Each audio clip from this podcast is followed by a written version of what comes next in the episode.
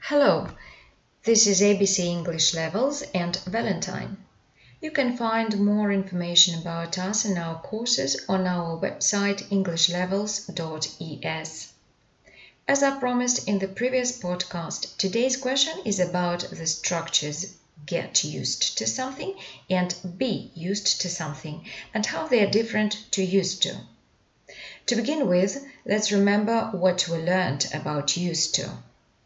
It is the expression that describes past habitual actions and states. It doesn't exist in the present tenses or any other grammar tenses. Now let's move on to be used to. This structure means that you are accustomed to something. You do something many times and it is not strange or new for you any longer. For example, I've lived in Madrid for a long time, so I am used to the noise of the capital.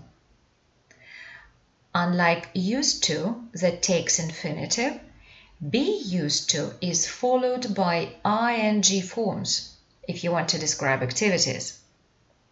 For example, you are used to getting up early, but before it was really hard for you. Negative and interrogative sentences are made in a common way. For example, we are not used to this type of food.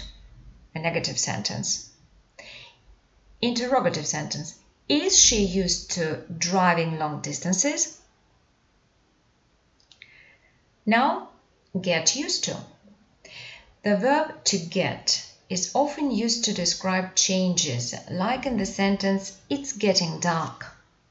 So, in the structure get used to, it implies learning a new thing. For example, you'll soon get used to working in the new place. It means you'll soon be familiar with it. Now you are at the beginning of the process. So, first you start to learn something new. You are at the beginning of the process. Uh, you are uh, starting to be familiar with it. And in this case, we need get used to something. But then the way of doing it becomes natural for you, and it means you are used to it. That's the main difference between the two structures. Let's say again we use get used to to indicate the process of changes, uh, the starting point of changes in doing, behaving, and thinking.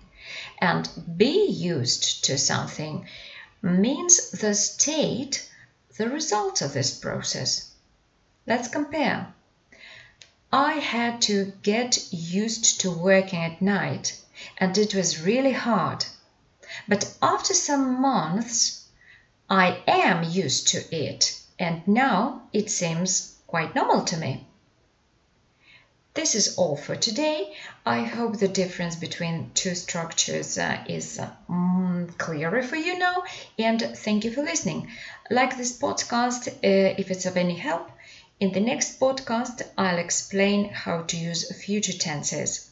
So follow us, and this was ABC English Levels and Valentine. Bye bye.